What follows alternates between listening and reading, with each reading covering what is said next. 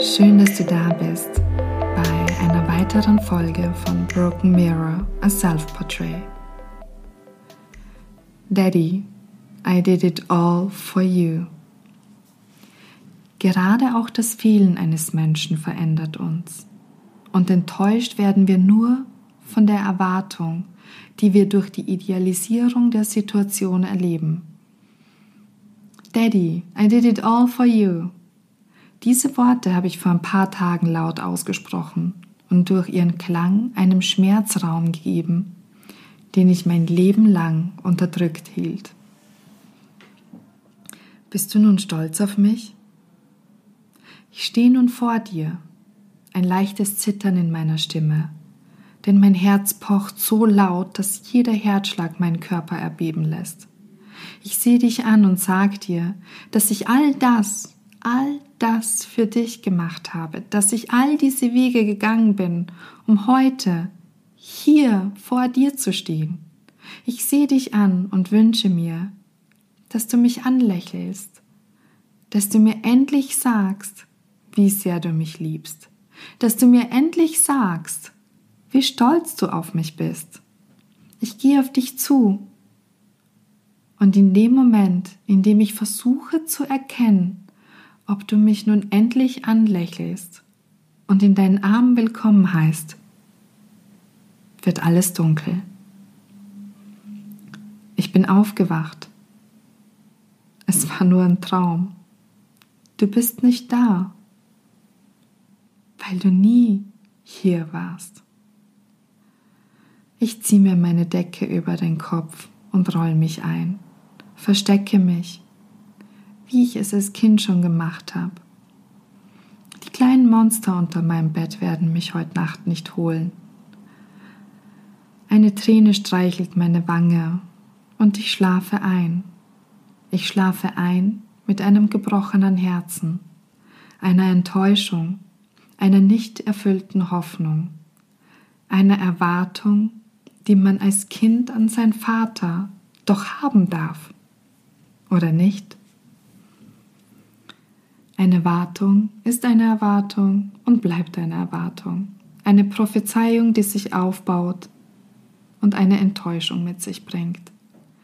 Denn enttäuschen kann dich nur deine eigene Erwartungshaltung in dich, in eine Person oder in eine Situation.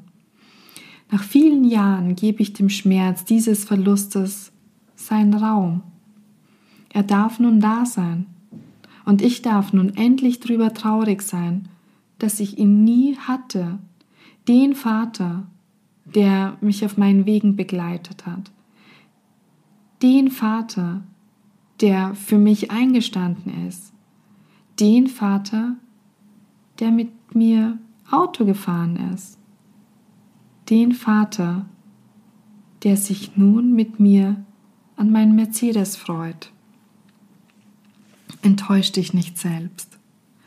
Wie oft ertappst du dich dabei, dass du unter deiner eigenen Erwartung leidest, weil du etwas in eine Person projiziert hast, das nicht wie erdacht eingetroffen ist. Ein Treffen, das anders lief, ein Gespräch, das einen anderen Ausgang genommen hat. Lass los, lass los, erwarte nichts. Das ist wohl eine der schwersten Aufgaben im Leben. Doch jedes Mal, wenn es dir bewusst wird und wenn es mir bewusst wird, kommt man ein Stück weiter. Man wird ein Stück weit freier. Ja, und das ist jetzt eine sehr persönliche Folge, sehr persönliche Worte ähm, die ich an den Vater richte, den ich nie hatte. Und ich dachte mir immer, jemand, der nicht da ist, kann dich nicht beeinflussen. Aber gerade auch das Fehlen eines Menschen verändert uns.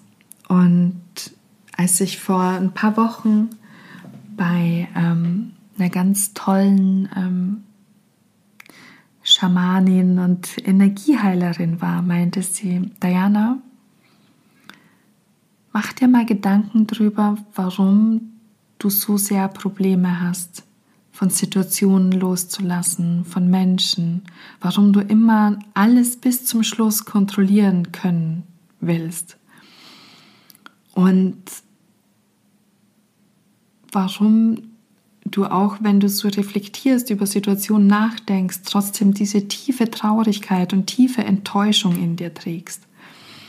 Und wir sind ganz weit zurückgegangen, Trennungen, die ich erlebt habe, und wir haben gemerkt, so, okay, das ist es nicht. Der Schmerz liegt viel tiefer. Und wir sind noch weiter zurück und noch weiter zurück. Und irgendwann waren wir bei meiner Geburt angekommen. Und das war das erste und das einprägsamste Mal, das mich auf ewig verändert hat. Und zwar als mein Vater gesagt hat, dass ich nicht sein Kind sein kann und uns verlassen hat. Und auch wenn er mir vielleicht als Kind immer mal wieder gefehlt hat, war das trotzdem ein einschneidendes Erlebnis, eines, das mich über die Jahre hinweg immer wieder eingeholt hat, mir immer wieder gezeigt hat, so, ich war es nicht mal meinem Vater wert, von ihm geliebt zu werden. Und da hatte ich dann auch so erkannt, dass das wohl der größte Schmerz ist, nach wie vor der allerschlimmste Glaubenssatz, der mich verfolgt, dass ich es nicht wert bin, von dem Menschen geliebt zu werden, der genetisch darauf programmiert ist. Mm. Und warum ich das jetzt heute mit dir teile, ist, wir erleben alle Verluste auf verschiedensten Ebenen in verschiedensten, auf verschiedensten Arten und Weisen. Und ähm, was in uns bleibt, sind sehr häufig Erinnerungen und Glaubenssätze, die unser Handeln unterbewusst immer wieder steuern und immer wieder beeinflussen und immer wieder hochkommen. Und alleine jetzt so in den letzten Wochen, seitdem mir das bewusst ist, seitdem ich weiß, dass ich diesen Schmerz nie überwunden habe, dass ich diesen Schmerz mir immer wieder zum Vorwurf mache, in allen möglichen Situationen, jedes Mal, wenn sich ein Mensch abwendet, wenn mich jemand verlässt oder nach einer Trennung, fühle ich genau diesen tiefen Schmerz, dass ich es nicht wert bin, geliebt zu werden. Und dann zweifle ich dran und ich frage mich so, warum ist das so? Warum werde ich nicht geliebt? Ich bin so eine tolle Frau. Und ich gucke in den Spiegel und denke mir so, ey, wow, guck doch mal, was aus dir geworden ist. Ja. Eine tolle Frau, die diesen Schmerz nicht überwunden hat und in jeden Mann und in jede Partnerschaft bereits in der ersten Sekunde erfolgreich hineinprojiziert. Denn du wirst der Nächste sein, dem ich es nicht wert bin, von ihm geliebt zu werden. Und das ist ein Thema, mit dem ich mich bestimmt noch ein paar Mal mehr auseinandersetzen werde, über das ich noch einige Male mehr schreiben und meditieren werde, wo ich mir auf jeden Fall auch an verschiedensten Stellen Hilfe suchen werde und sagen werde so, ey, ich habe da dieses Problem, das ist mittlerweile 32 Jahre alt. Ich bin mir dessen erst seit wenigen Wochen bewusst und je länger ich drüber nachdenke, desto mehr Raum nimmt dieser Schmerz ein. Und ich brauche dich ganz kurz oder vielleicht ein bisschen länger, um mit mir drüber zu sprechen und einen Weg zu finden, diesen Schmerz loszulassen, damit ich vielleicht das nächste Mal, wenn ich in einer Beziehung schreite, sagen kannst, so, hey, hier bin ich, ich bin eine tolle Frau. Und ich weiß, du wirst mich lieben für das, was ich bin, weil ich bereit bin, mich zu lieben für das, was ich bin. Und weil ich dich dafür liebe, was du bist. Ja,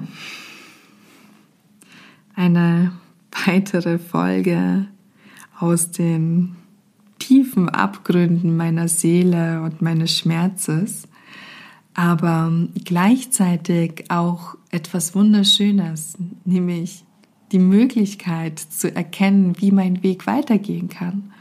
Und was ich dir heute mitgeben möchte, ist, wenn du an der Sache festhältst oder an einem Menschen und nicht loslassen kannst, dann frag dich, hat es tatsächlich etwas mit der Person zu tun? Hat es etwas mit der Situation zu tun? Oder hat es etwas mit dir zu tun? Und nimm vielleicht dieses bisschen Mut, was es braucht, um dir Hilfe zu suchen. Hilfe in einer Person, bei der du dich aufgehoben fühlst. Ob das jetzt mal im ersten Schritt eine Freundin ist oder ein Therapeut oder vielleicht du doch einen spirituellen Weg suchst. Ähm, frag danach und such für dich einen Weg, alte Glaubenssätze aufzulösen. Ich dachte, nach all den Monaten aktiver Arbeit mit mir, ich hätte jetzt alle Glaubenssätze in der Luft zerrissen, zerlegt, aufgearbeitet und konnte nicht verstehen, warum da noch dieser tiefe Schmerz sitzt, bis ich erkannt habe, dass das, was da passiert ist, so weit vor der Zeit passiert ist, wo ich bewusst Situationen wahrnehmen konnte, dass sich der so dermaßen tief in meine Seele gebrannt hat, dass diese Heilung und dieser Prozess ganz, ganz, ganz viel Weichheit, mir gegenüber Liebe und Rücksicht fordert. Und ja, nimm dir Zeit für dich. Geh raus oder mach dir einen Kaffee, einen Tee. Nimm dir dein Notizbuch zur Hand und äh, fang an zu schreiben. Das, ist das, was ich mir heute für dich wünsche. Die nächsten zehn Minuten für dich. Bis ganz bald